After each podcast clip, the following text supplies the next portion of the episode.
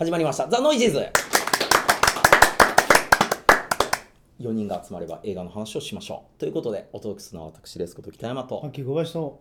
ひなおと。梅です。よろしくお願いします。お願いします。はい。ついにやりましょう「スター・ウォーズ最後の時代を語ろう」まあ遅い遅いとね。ああ見るのが遅いわ。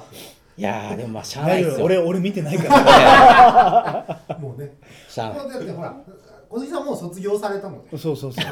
そうですね。もういいね。エピソード7の時にもう僕はもういいですって、うん。俺はもうソウルをしか見に行かないことになってるんで ロンハワーの。ねでねもうだから目の前で何をネタバレしてもそこはもうあ全然。もうスッキリしてなので今回は全てネタバレはいしてしまいますので、まあ、見てない方で見たいなっていうことはもう今回はちょっとご遠慮くださいはい、その方がいいと思いますまだやってますからねはいで、えースター・ウォーズ最後のジェダイ」なんですけどこれをだからまず肯定派否定派で先にちょっとケツを取っておきたいと思います。はい、僕はもう大万歳で超楽しかったと。はいはい、あの 7と8比べると断然8です。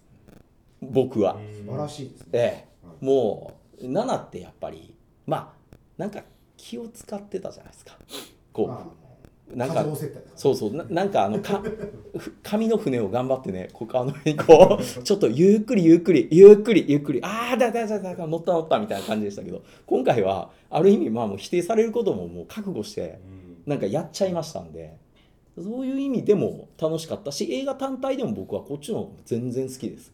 あの JJ やってくれたなっていう、ええ。逆にね。逆にやってくれた。スーパー8再びですよ、ええ。ラブですラブ。これ JC じゃないですよいや制作組織 JJ でしょ？これでも監督じゃないですようん、でも、あ、入ってます。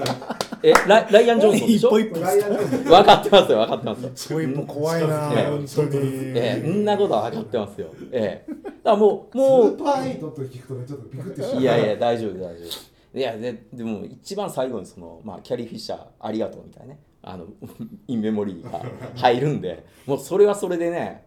ああっていう感じもありますよ。こう、深い。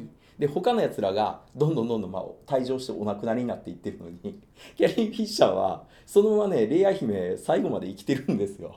だから本当は次の構想にもうん。入ってた人物なんですけど実際にお亡くなりになっちゃったんで、まあ、次どうなるのかなっていうのはすごいね見終わったと、まあ、一発目にそれは思いましたけど、どどうする気なんだっていうね。そうですね。まあでも次も出るって話ですからね。はい。まあ、今回やっぱりあれじゃないですか。マーク・ハミルあ稲尾さんと梅君はどう？なの多分梅君はまあどっちでも。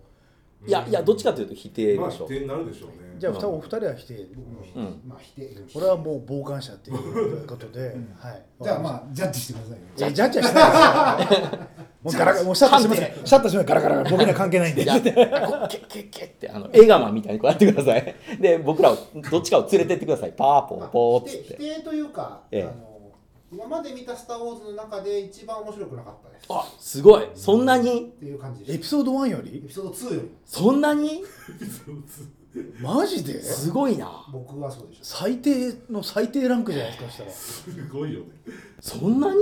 俺はそこまでではないですけうど。ん。結構一番たらだけど今までのシリーズの中で言ったら何番目ぐらいのエピソードあでも最後の時代。お前だいぶ評価変わったよね。あのね時。間経った。からねそやっぱね最初ね俺と梅がやっぱ初日に行ったんですよ。うん初日のもうほんとすぐ行ったんですけど、えっ、とその時のテンションとやっぱ俺もちょっと変わりましたよ。ああ、うん。だいぶ時間が時間が経ったので落ち着いたというか。自分の中で消化されていったものがあると。まあでもその中でけたどり着いた結論はやっぱり今まで全部こうまあそうやって見直したんですけど、ううんんやっぱりあんまり一番響かなかった僕はもう初期三部作、あ、じゃない、えっと、初期三部作を除く、だから後の1、2、3、7よりは全然上です。うう。ん。うん、全然上。だからよくできてるなと思いますよね、まあ、まずそのラブの進行が僕の中では結構重要だったのでえまたラブ？え いやいやいやだからこういうラブのねやり方やってくれるのだ誰と誰全がえラブありました？然ラブありますよ。ちょっとジョン・ボイエガーとフィフィンと？そあのレイの？レイじゃないでしょ中国人の。うあああいつ。ああれのこと？ええ。ああそっかあれ最高です。ラブだね。ええラブでしょ。ラブだったえああったあったラブあったわ。いやラブはラブあるでしょうにああのね稲尾 D は一番ラブに興味ないからね。あのああったあった。最後のジェダイのポスターの中でもうウォーリーを探せぐらいちっちゃいキャラクターなんですよ。こう全然えああの女の子っていたのかなと思ってもう一回後でポスター見直したぐらいですだかよ。ら事前にね新キャラとして今回この人出ますよっていうのがあったけど、うん。ここまでがっつり出るとは思わなかったんで。そうそうそうそう。完全にもうだって主要キャラみたいな。主要キャラ主要キャラ。アジア系の人ですよね。そうそうそうそうそうそうなんだっけ名前えー、っとローズ役ケリーローズですローズ、はいはいうんローズ良かったじゃないですかだからどういいですよいう感じで話をするなんかなんかまあなんかどっちかちょっとかいつまんで話してすごくよ、まあ、すがすごく良かったっていうところをストーリーに追いながらいろいろ言うのかはい。ちょっとそういう楽しい言い合いを聞きたいですからね。うん。まあ、まずだからストーリーとしては前と一緒でこう2つに分かれているわけですよね。まあだから、えーえー一つがフィンの話がまたこっちはこっちへ進んでってでえっまあスター・ウォーズによもう全部そうなんですけど、はい。あのだ誰レイの話。そうレイの話とフィンの話っていうのがみたいこうちょっとずつうん。語られていくっていう手法はいつも順番に語られる。ででもまあ、今回はそのルーク・スカイウォーカーを探しに行くっていうところでルーク・スカイウォーカー見つけましたで前回終わったので、はいはいなるほど終わり方がね。ルーク・スカイウォーカーがどうだったのか。はい。でルーク・スカイウォーカーがどうなるのかまでの話です。はい、でルークはもう完全に世捨て人というか島のねなんか森人みたいになってて昔のそのジェダイたちのねなんか物語を紡いだなんか本みたいなやつを こ絶海の孤島でね、そう。怪しげな牛乳を飲みながら、う、うん、最高でしょ。あの牛乳のシーン最高でしょ。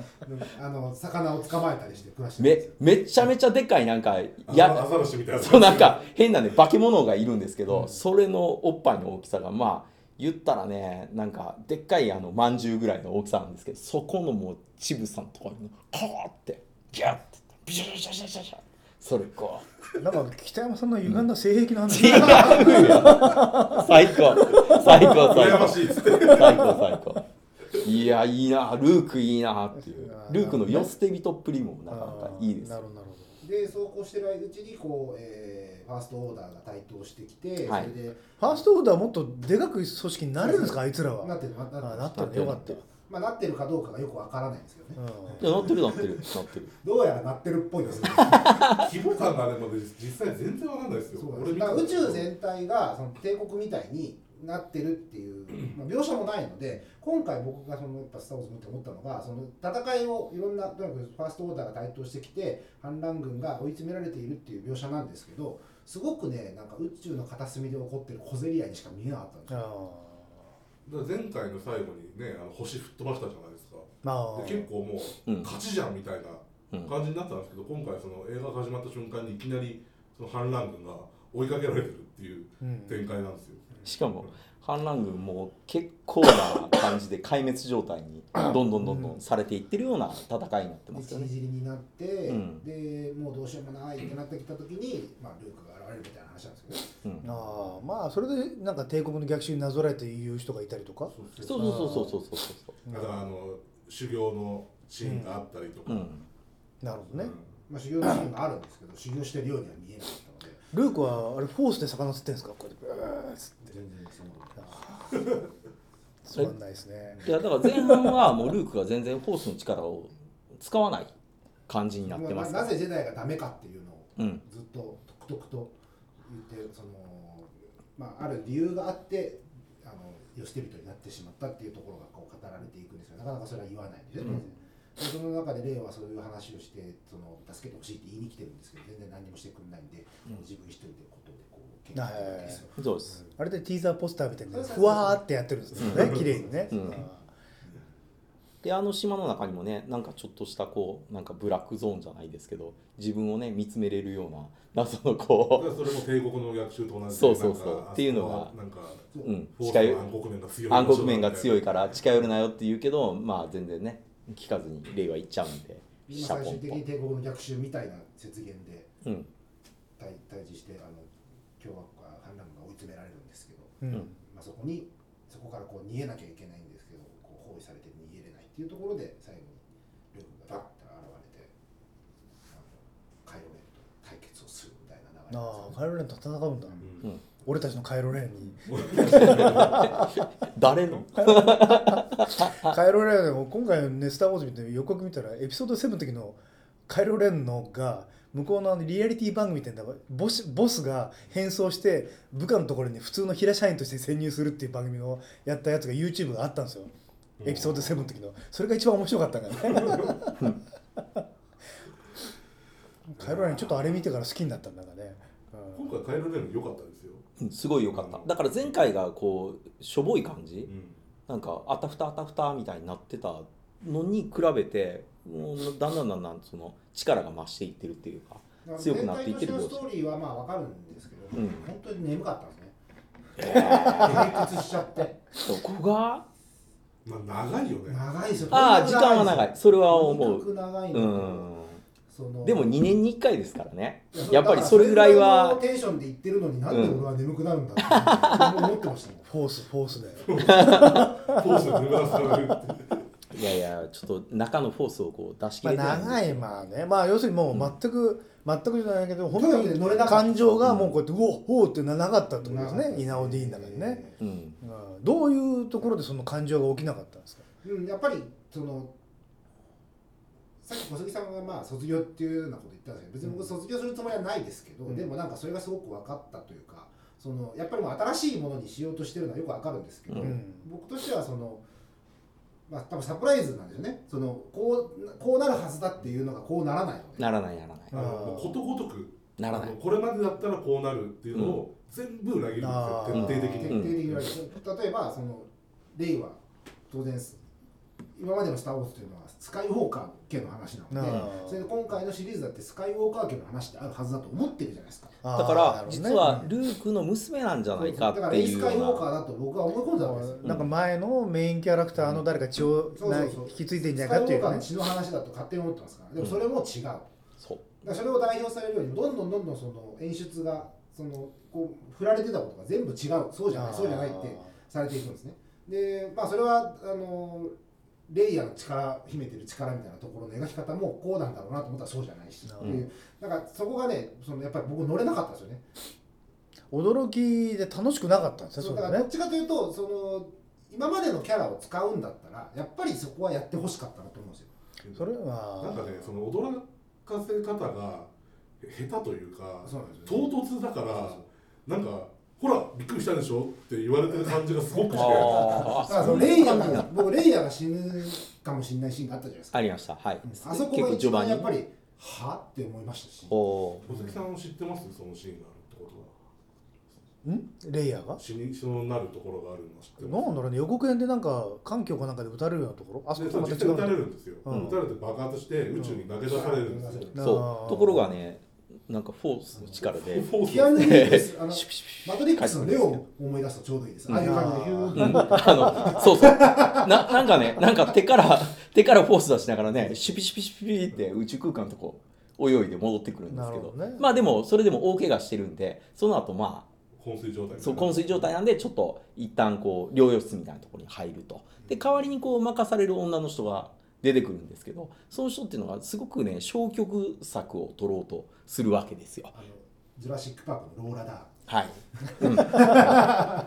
まあまあともかくこれで逃げようとこう今の間で。でファーストオーダーどんどん追いかけてきてそんなんやったらいつか燃料切れちゃったら俺らやられちゃうやないかって言うんやけどとりあえず行きましょうとか言って、うん。全然具体的な策を言ってくれないんですね。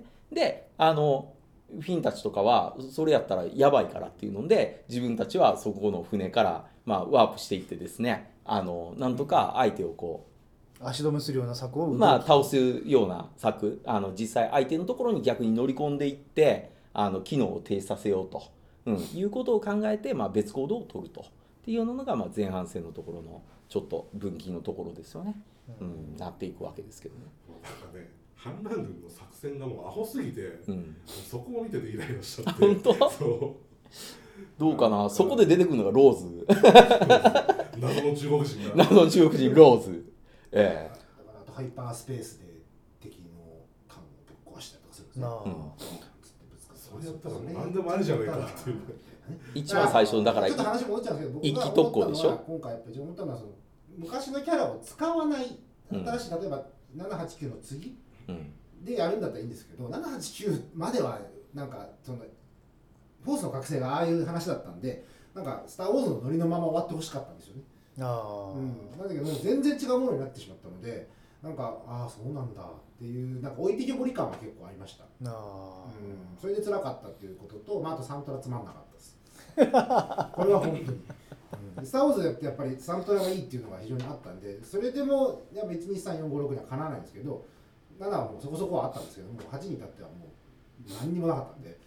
ルークの生き様はかっこよくはなかったんですか？そこもまたちょっと悶着ありまして。ルークはだけどその話聞いてると今回の作品の中では通してもうもう私たちが一番なんか気になってるキャラクターが一番望まれてるわけねですのずっと通して描かれてるわけでしょ、当然彼が活躍するとかなかなか描いてくれないのでそれが最後の最後来るわけですよ。うん、カイロレンのところ。そうです。カイロレンに追い詰められてるもう一番のピンチの時に助けに来るわけです助けに来てくれるんですね。はい、ででまあレイヤ姫との対面もあり。ありでで、なんかこう。なお盛り上がりそう。いやいやいや盛り上がりました。すごい盛り上がった。うん。なんですけどそこがねちょっと実は幻だったというオチがあって。いやでもいいですよ。いや僕はあのシーン最高にいいですけどね。すごい遠くの孤島で座禅組んでちょちょっと浮いてる。ちょっと浮いてるんですけどそこで幻を生かせてて、うん。で刺しても爆発させても俺は死なないいいやでもええだからだから無敵じゃん。いやだからだから出てきた瞬間がもう最高でこうただ一人でこうヒューってこう門のね前に出てくるわけですよスタスタスタってねで出てくるから自分の攻撃が来る相手の攻撃効かないのだからそこがあれで、まあ、なんか一斉攻撃食らうわけですよルークでもう全全銃弾を浴びせろって言ってこそこのシーンもう映画館で最高に面白かったですねシュパシャシャシャシャシャシャってこうライトいうセーバーとかバーンって跳ね返したわけでもなく、うん描かれないんですよそうでも撃たれて撃たれてもうバーって煙みたいにバーってなっていくわけですよ生きてて無傷で生きててどうなってるでそれでこうライトセーバーバトルも一応するんですよするそうだからあれっつってカイロレンが降りてって、うんししかしかも全銃そう全銃弾全銃弾撃ち終わった後 AT-AT のでっかいのがこうやってお出てきますから撃ち終わった後あれですよ。肩ポンポンってやって終わりですから。何っていう。なんかカイロレンがやさぐれていく少年時代の話聞きたいよね。あやさぐれていく話も実は出てくるんです。でそういうねそのダークサイドに落ちてしまった理由はい。ままではまだ分かんないんですけどそのリュックがそうなってしまったっていうところがちゃんと描かれるんですけど、はい。なんかそれもあ一応弟子だったんですけど。そうそうそう。ですですですです。であのねね寝床に襲いに行ったんだよねリュックが。あのなんかそのカイロレンが寝首かきに行ったんですよ。スーパー世代がもう最悪でそれなんだそのミッチー攻撃みたいなまあカンフーもんだったらありそうな感じじゃないですかそれって、うん、まあでもそれの寝首かいたっていうのもちょっと厳密には違う、まあかけてないんですけどね、うんそうじゃないんですけどね。まあそうならざるを得ない状こうやって況すやすやと寝てるカメラのところに、ルームがこそうそうライトセーバーでブーンってやるありますで、えーで起きたらうわあいやーっていう。けど何それ師な匠剣持ってそうショブーンって音鳴ってるからあれって言ったら俺の手に負えんみたいな感じでそりゃそりゃ 怒るよね。そんなことされたら怒るよねそれ。それはダークサイドにも落ちる。なんかねそういうところもいやよかった。最後超よかっもなんだ幻かよっていう感じなんですよ。いやでもでルークがじゃあそこにあの戦いに出てきて何をやったかって言ったら時間稼いだだけなんですよ。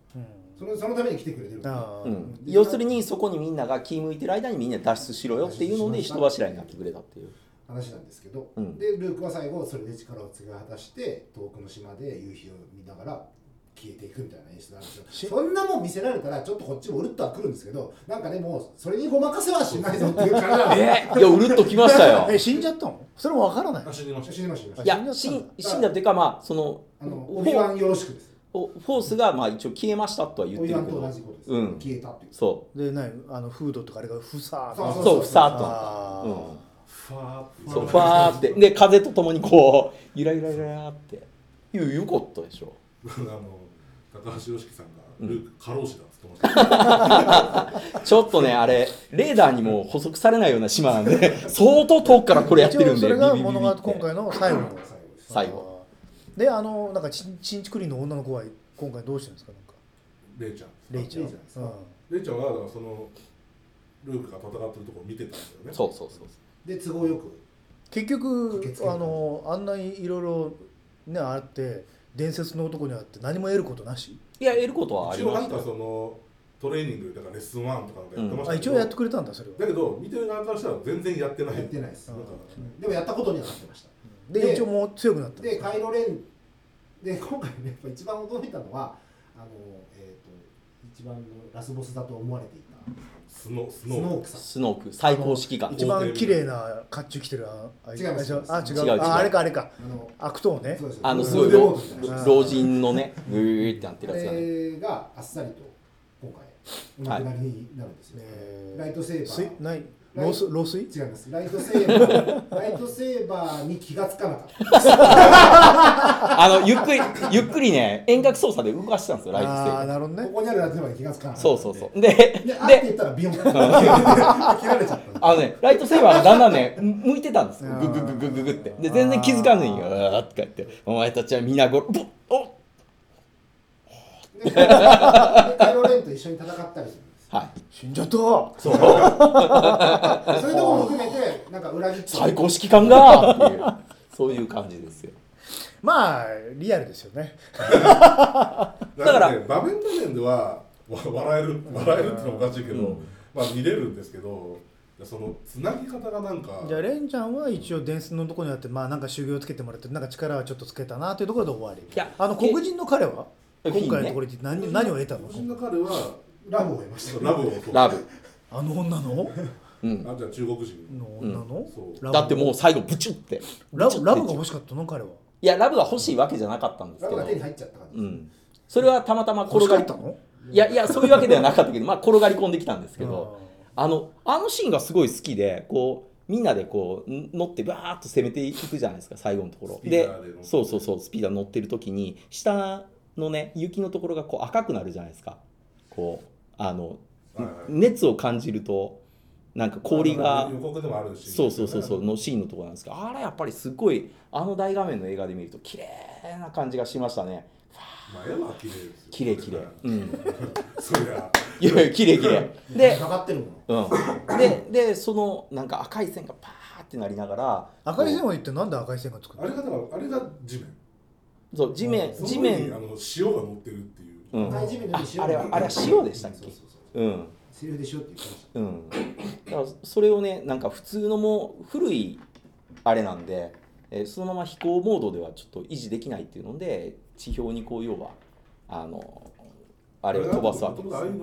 そうそういやでも最後はもうそれで持たないからって言って空中飛ばしてたよ。うん。うん、そうそう最後突っ込む時にね。ででフィンは特攻をかけてみんなを守ろうとした、うん。うん、でもそれを、まあ、止めてくれるわけですよ。そのメメカニックの彼女が。我らが女子が。でなんか見てるうちに可愛くなってくるの？なんないです。なる。北山さんはちょっとなんかな。まあまあラブは北山さんが好きなラブはあったわけですね。あったあった。うん。いやだからあのレイもそのラブになってきてるわけですあよ。誰が言ってるからレイはあのカイロ・レンとだからだんだんとラブなの？ラブというかなんか要するにフォースを使ってなんかそうフォースでずっと会話をしてる。更新をしてて。で俺たちは分かり合えるはずやと。俺と共に行こうみたいな話になるんやけど結局レイはそれに対してこうお違うと。やっぱり生き方が違うっていうので否定してしまうと。っていうので2人で共闘することはなくなっちゃったんやけど、まあ、最高指揮官倒す時だけは2人で、うん、やりました。あえ記憶を削いでるうちにねこうだんだん向いてきたねクククククって。あのシーン最高やったけどなこうブンって。どっちの力で倒したあれはカイロレンです、カイロレンが倒した。のカイロレンだなと俺の中で株が上がってきたないやそう。話聞いて今回カイロレンかっこいいかっこいい。かっこいいだから晴れて今回あのファーストオーダーを手に入れたんですね。あのトップに立ちまちゃんしたねちゃんとした悪なんか話聞いてるとあれだね。もうあのカイロレンの話だけ見たいね。そう、うん。そうそうそう。うんで今回は後の人たちはもう別になんかやってくれればいいかなみたいな。まあだからなんかそのレイの扱いとかまあそのスカイウォーカーっていうところもそうなんですけどなんかもうそのジェダイはいっぱいいるよと。うん。いう話にもなってくるので、結局ななんかあれでしょ？みんながジェダイだなんか教えてもらったけどフォースはみんな持ってるって話なんでしょ？そうそうそうもともとみんなの中にフォースはあって。で発言する人とか強い人がいるっていう、うん。そうそうそうまあももともとそうだったじゃないですか。だってエピソード1、2、3の時にあんなにジェダイはいたわけででそれがまたあの都合のいい設定にねこれから出てくる。都合のいい。ディズニーフランチャイズの 都合のいい設定として受け継がれていくんだと思う。次は一体何が次のエピソードに行って何の課題が残ってるんですか次は。課題だらけですよ。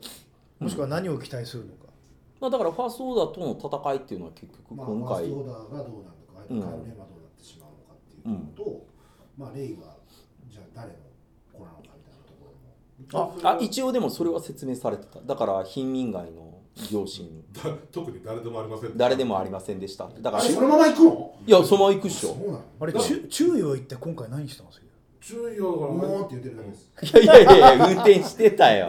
レイのやつを。運転してた助けに行ってたよ。新しい新しい商売道具のあのなんか鳥鳥みたいな。鳥みたいななんか可愛いやつをちょろちょろちょろやるだけです。いやいやいや。いやちゃんそっか乗り換えたか。いや乗り換え大成功ですよおーおーっつって言ってましたから。いいいい親父でしたよ今回、うん。まあじゃあとりあえずなんかもうあれですね。何でしたっけ？この前撮った漫画の、何ですか？あったじゃないですか。あのお父さんと殺人事件の。何っけ？何の船でしたっけ？あテセウスの船ね。テセウスの船みたいになったわけですね。稲尾さんの中で。だから似てるんだけどどんどん部品交換していったからあのスター・ウォーズなんだけど全然違うものっていうようなああそう。形はスター・ウォーズなんだけどいろんなちゃんとやってるけど今のクリエイターが作ってしまってることに一個一個なんか違うさっき言ったあれ？むえ血筋じゃないの？あ分かりました。巻物もらってジョージ・ルーカス以外の人間が手をつけられない時にはジョージ・ルーカスに死ぬほど文句を言っていたんですけれどもいざ人に手をつけられるとやっぱりあれが良かったんじゃないかって思ってしまう面倒くさい人間なんだと僕は分かりました。うん、だから結局あれなんですよ。今今の子がフラットに見たら普通に面白い映画に見えるはずですよ、そうだと思う。まあ面倒くさいこと考えてないからね。だからその面倒くさいやつら僕らみたいな面倒くさいやつらのことをに付き合ってる暇ないですよ。それはそうですよね。だってたくさんのお金を払って買ったんですから。そうそうそう。あれからどんどんどんどん作っていかなきゃいけないわけですから。若いね人口が。そうです世界的に見たら多いわけですからね。だからもう全然そういうふうにやっていかなきゃいけないものなので。稲尾さんもようやく気づきましたが、もうじじいのものじゃないって だからねエピソード7から。そうそういうところに浸りたい人は次のロン・ハワードがねあのハンソロの物語を用意してますのでそそう。こでどっぷりこう使ってください。なんかそれはそれで嫌な言い方だな。どっぷりと。慰めてもらいましょう。うん、そっちでね。本筋はね。ねソロに。えどうぞあちらのあの ほらやっぱりシャッターを降り下ろすことになってる違う違うシャッターを下ろしてあちらの方に特別部屋をご用意しておりますそうそうそうビップルームビップルームがあるんでで俺たちはあれでしょあの歩行補助器でウィーンがしょウィーンがしょウィーンがしょし貴様って殺される。じゃないかあのそれ言ったらプロメテウスのあの巨人みたいな感じでなんだ何がするんだてめえ死ねえとか言ってガーンって。これもう若者向けなんだよとか言って。たんだ、まあダイハードだとかバック・トゥ・フューチャーとかいろんな名作ありますけどでも「スター・ウォーズ」って特別だったじゃないですか、うん。俺たちの中で「スター・ウォーズ」ってなんかそれだけで特別だったじゃないですか。だからそれはもう終わりなんですよ多分。だから子供にね最後にそういうふうに言わせますよね、セリフで。子供たちがこういろいろねジェダイの話っていうのをこうポツポツって話してるんですよ。その動物をこう世話してる奴隷のね。奴隷の子供たちが。で結局そのジェダイっていうのはもう俺らで語られることによって伝説になっていったんやよっていうことでもう過去はさようならっていう感じのこう会話が最後になされてるんですよね。だからあれでもう全然説明してて僕はいいと思います。今回ねライアン・ジョンソンがまあようやったと思いますよ。やった、ね。徹底的に否定したんで。うん。そういやない宇宙のチェは一体今回どうなの？宇宙のチェ・ゲバラ。ベニチオ。はあいつはね本当によく分かんなかったっす。な何だったんだあいつっていう。ああの人を巡ってね20分間ぐらいなんか20分もあのラとこスベガスみたいなところでね、うん。なんかいろいろとやるんですけど結局ねそのくだり全部いらなかっそのいやでもあれは Q で生きてくるからでしょ？まあおそらくね。あのうん。た、ベニチオ・デルトロ自体はねでもあのくだりシークエンスいらないでしょあれ。全部無駄なことやってたじゃないですか。ベニチオはねカジノの王なのなんかあのハッカーみたいなやつそうで天才。でそのバリアをそう。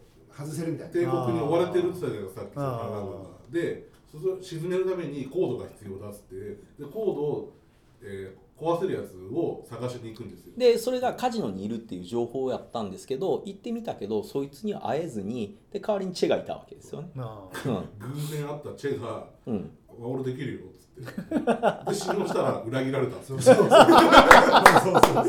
まあまあ。何それってい今のシーンは何だったの？いやだからまあケースバイケースやからって。言ったでしょ？結果破れてんじゃんっつって、うん。まあ、まあ途中までは違う違う。途中まではちゃんと協力してたんですよ。協力してたけどなんとなくなんとなくなんか旗色見てると俺やばくねって見た瞬間にスッて裏返って。でそれでねなんか金もらってちゃんと帰ってたもんねこう「うん毎度」って チェだから。チェだから。あえいっつって。ういっつって。なるほどね、あいやいやすごい良かった。多分あれは9でやっかなり。ぱ俺は本で戻るのはもう何？7891010うん次。いやからだね俺は。もう完全にあのもうぶっちぎった後。うん。だから JJ がすげえオールドスタイルうん。で作って、ディズニーもそれでよしとしたわけじゃないですか、うん。で今回それなしってうん。なんかその血筋の話とかやめますみたいなやめたやめた。完全にやめた、うん。すげえなと思って。それは？でも次取るの？JJ うん、うん。立場ですよね本当にね。どうすんだろいやでもこれはもちろんあれでしょ。中もかなり入って一緒に作ってるはずやから。全然これを良しとしてるはず。それはルークに言わしちゃったからねそんな、うん。ジェダイとか。そなんか話聞いてるとなんかあんまりそのなんだろう。あの登場人物が次の作品でどういう落としどころにつくのかってことに関してなんかあんまり楽しみじゃない感じなんだよねね。うそういやだからその前振り、まあ、だからエピソード5みたいな。うん。うん振りはないの、なんかいい意味のそのしこりあなんか次、あれどうなんだろうみたいなところが結構なんかみんな平和に終わっちゃってる感じが。いやいや小杉さんそこがチェですよ。ええ。20分間。だってチェの話じゃないでしょ。いやいやいやだからだからあそこにあそこに出てきてることにはやっぱり意味は持たましてるから。あレイとポーとどうやってファーストオーダーおよびカイロレーゴンを倒すのかっていう、今回ギリギリで帝国から逃げましたっていう。うん。で終わったので、まあしかももうほとんど装備のない状態。で方法の手でまあ逃げてったっていうところなんで。まあ、なんでその本当にダース・ベイダーが実は親だと分かってここからどうなるみたいな話ではないです。ああなるほどね。まあ、ただその敵が前はちょっとなんかこいつをこう敵にしちゃうのどうなのよっていうところからはもうちょっと脱却はしてるんでなんか強くなってきてるこう拮抗しうるような存在になってきたなっていう感じは受けるんで。カイロレンはね頼もしくなってますからそうそうそう。相当カイロレンはあの何かをやっぱり乗り越えた感がありますよ。もう腹くくってマスク捨てましたから、うん。あやっと。ね、壊しましたから。そう。もういつまでそんなの頼ってんだっていう。そろそろセックスの話やってほしいねだってね。あ だからそのマスクもそのスノークねあの皇帝さんになお前何ベーダーの真似とかそうそうそう。超出せよって。あのそしてスッと置いたんで。そうあうん。ってやめ。やめみんな思ってることやってくれたんですね、うん、ででその後エレベーターで絶叫してました。からあーって。このマスクがガーシャーって。言っていやめっちゃ面白いでしょ。あさっき言って YouTube 見てくださいよ。まだ配信さ普通に見れますからなんかじゃああのカイロレンが一般のことレーダー V なんか普通のなんかはい修理工としてあの部下のところに来て「どうも心理です」って言ってなんか来て。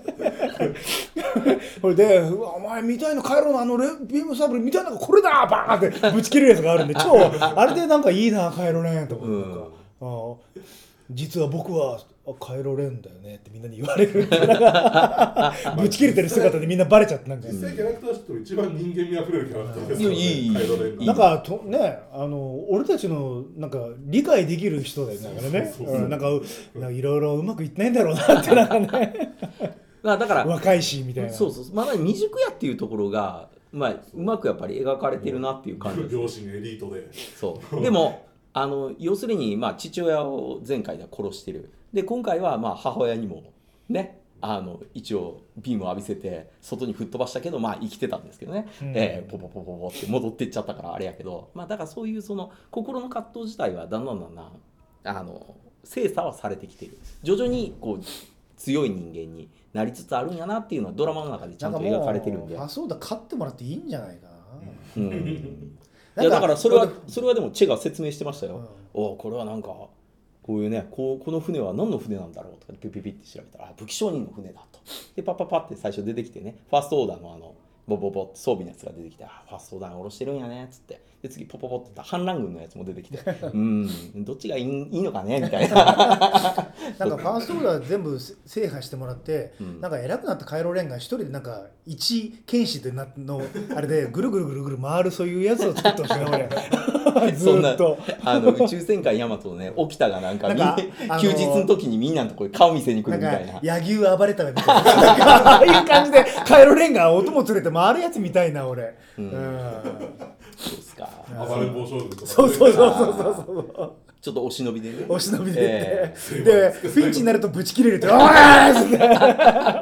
自分で成敗しちゃうってう。んなんあいつまたやってるよ。うん。なんかあの井戸に向かって顔つけて「うわー!」って叫んで ちょっとすっきりして「どうする?」って言ってあのお供のやつとなんかまた昨今の練り直して勝つみたいなそういうカイロレンのやつみたいんだけど、まあでも今回そういう描写実際近いのありましたからね、うん、それ見てえな。いやでもねこれは本当面白かったまあ、あの僕らの意見を除いた批評だとすごいなんかねあの公開前に評価の支持率がすごい良かったんでねみんな期待してたんですけど、うん。蓋を開けてみるとすごいファンはやっぱり怒ってる。怒ってるあだからロッテントマトがひどいでしょ。ひどい評価だったう。ん49%パで売上的なもんで言うともうやっぱりさすが「スター・ウォーズ」というかググーの音も出ない大ヒットになってます、うんで結局「美女と野獣」がずっと1位だったんですけどほらほら。余裕で抜かれました。あのポスター見てくださいよ。ローズのロの字もないようなあのポスターを。えどこにいるの？っていうね。これちょっと拡大してください拡大。ほらわかんないでしょ？注意よりちっちゃいですからね。いるんだっけ？いるいるいるいるあこれ？それそれそれそれそれ。いるでしょ？えーあいつがねちゃんとねフィンの横にいるのがまた僕はもう出た時にあーって。ここにいたと思ってすごい嬉しかったですよ、うん、アメリカではもう一番のヒットになって、まあ世界的にも多分一番まあでもあれでしょ？あのソロぐらいやからフォックスマークが入ってきたらテンション上がるでしょ多分なんか。いやそれはまたちょっと別ですけど うん。いやでもいやそこまでなんかあの全然本当につまんなかったもう絶対ダメっていうほどではないんですけどなんかやっぱりそのね2より面白くないと思うとはちょっと思ってなかったので、うん。2は俺相当つまらないと思ったんですけどでもあれはあれでやっぱりヨーダが動いたりなんたりでやっぱり見るとこはあったなと思ったんですけど今回はなんか見たいもの全然見れなかったので、うんそれがちょっとがっかりだったかなあっていうところですね。ヨーダ出てきましたよ今回。ヨヨーダはねルークのところにヒューッと出てきてねあの渦高く積まれたねそのジェダイの本そんなもん必要なかったよねってようやく分かったのがっつってヒヘヘヘって言ってましたよ。キャッキャッキャって。人形感ある CG だと思うんですけど、多う分ん。わざわざねなんか人形頑張って CG で作りましたみたいな感じのね感じでしたよね。うん。あ良かったですよ。僕はもうな何やってももうああ面白いな。だから思い入れがない人にとっては別にふーんって感じで見てで多分そのジェダイの本を燃やされるってことに関して「お前何こんな作り物にお前まで熱くなったのお前ら」って旧来のファンが多分言われてる感じなんだろうな。そうだからそうん。それをヨーダに言わしてんですよ、うん。うん、ようやく気づいたのか？っつって。ここれ作り物だよ？知ってんの、ん血筋？いや別に関係ないからってこと言われてそうそうそうそう俺たちあれ？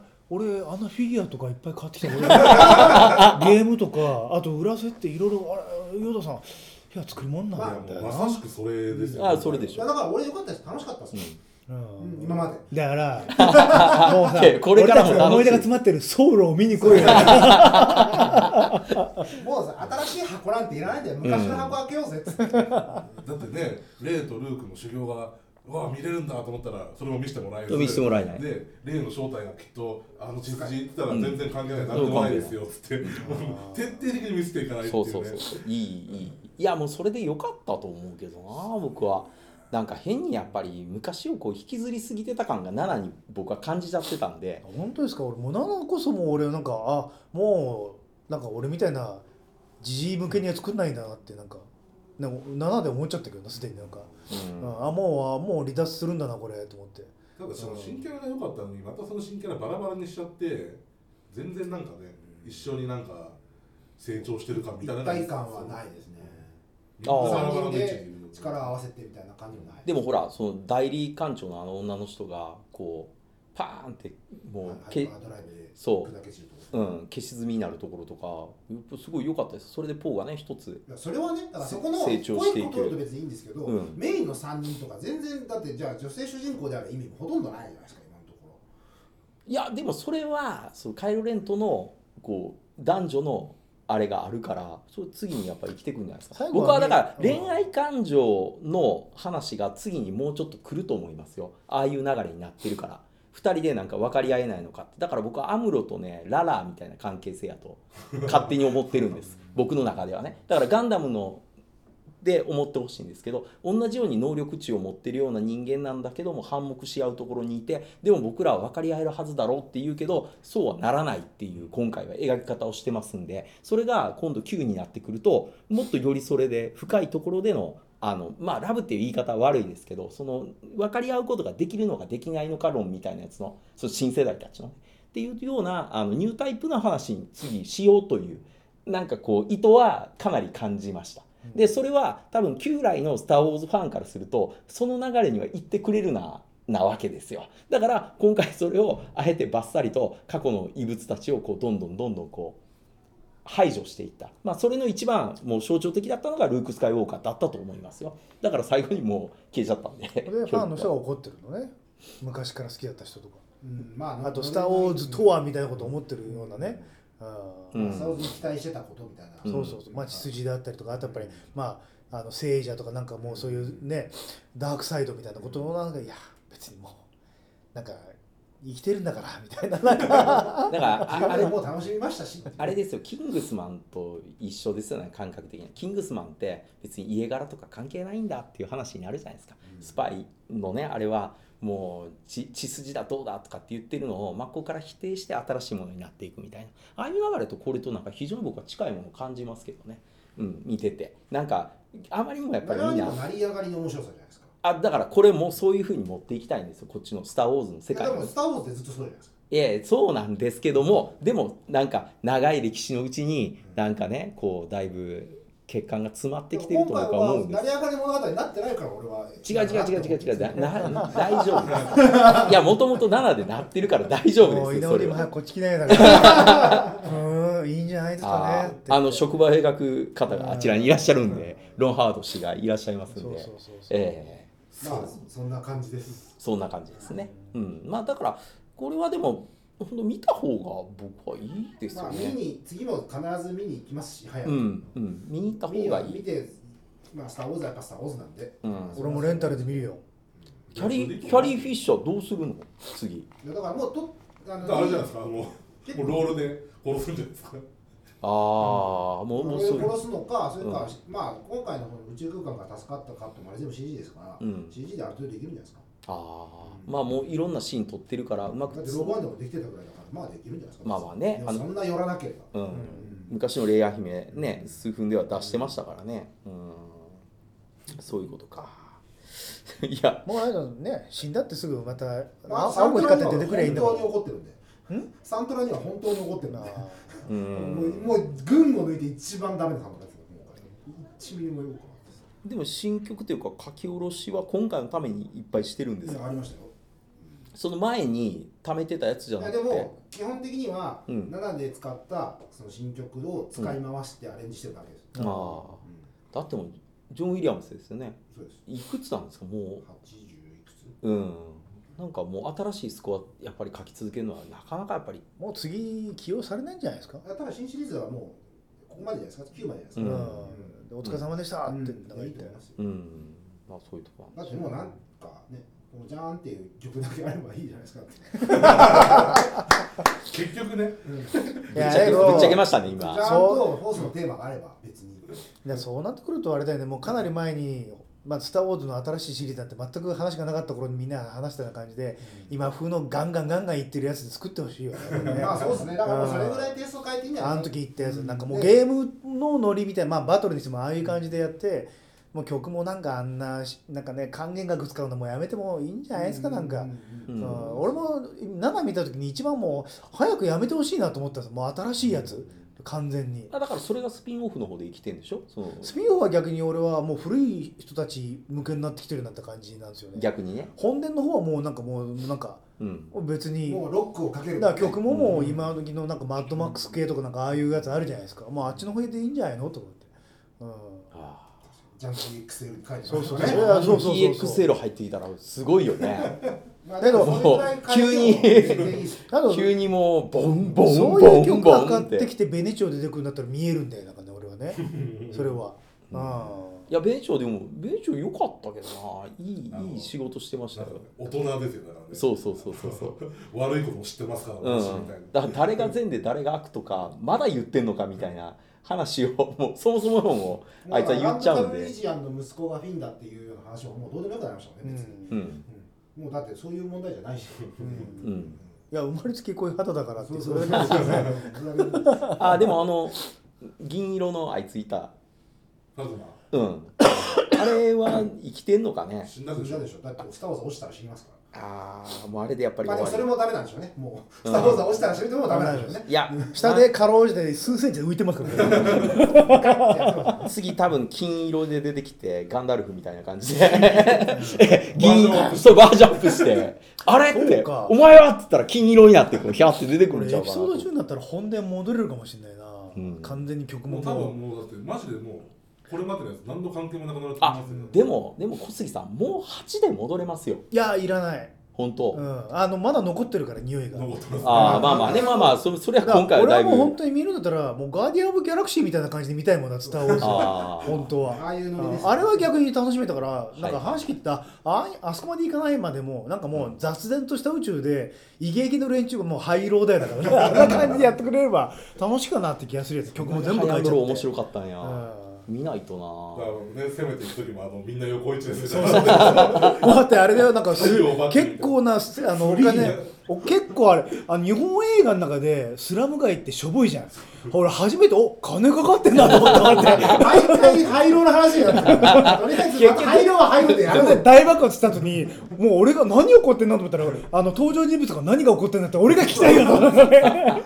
これはちょっと小杉さんが廃炉について話したすぎる。そうそう。まあそれはもう戻しましょう。まあとにかく「スター・ウォーズ」最後の時代はね問題作なのかもしれないですけどまあ見る価値のある一本だと思います楽しみになってきたなエピソード、うん。まあまあ映画のマスターピースになることは変わりはないので、うんまあそうですねそれがついにねディズニーに渡っての2本目でこうなったってことですから、まあ、3本目もそれはそれで、まあ、ど何にしろ次で終わりですからね、うん。なあ。一応はうん見とかないとっていうとそうですね。まあこの辺も含めてあれですよ2月の17日の公開録音の時はまあ順位の中にこの映画を入れるのか入れないのかっていうのはもう今はなんかはっきりねお二人はもう入れないだろうとは思うのでベスト3とかにはいやいやこんだけ。急にこうやって宙浮いて目覚めるかもしれない。遠隔操作で。あれは俺が送った幻だったなるほど。じゃあ2月17な日に。なぜ稲尾 D を倒れないの？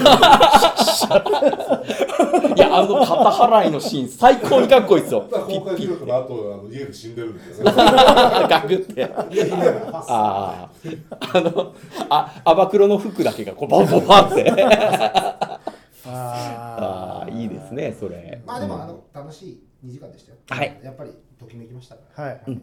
ということでどうも皆さん、はい。ありがとうございました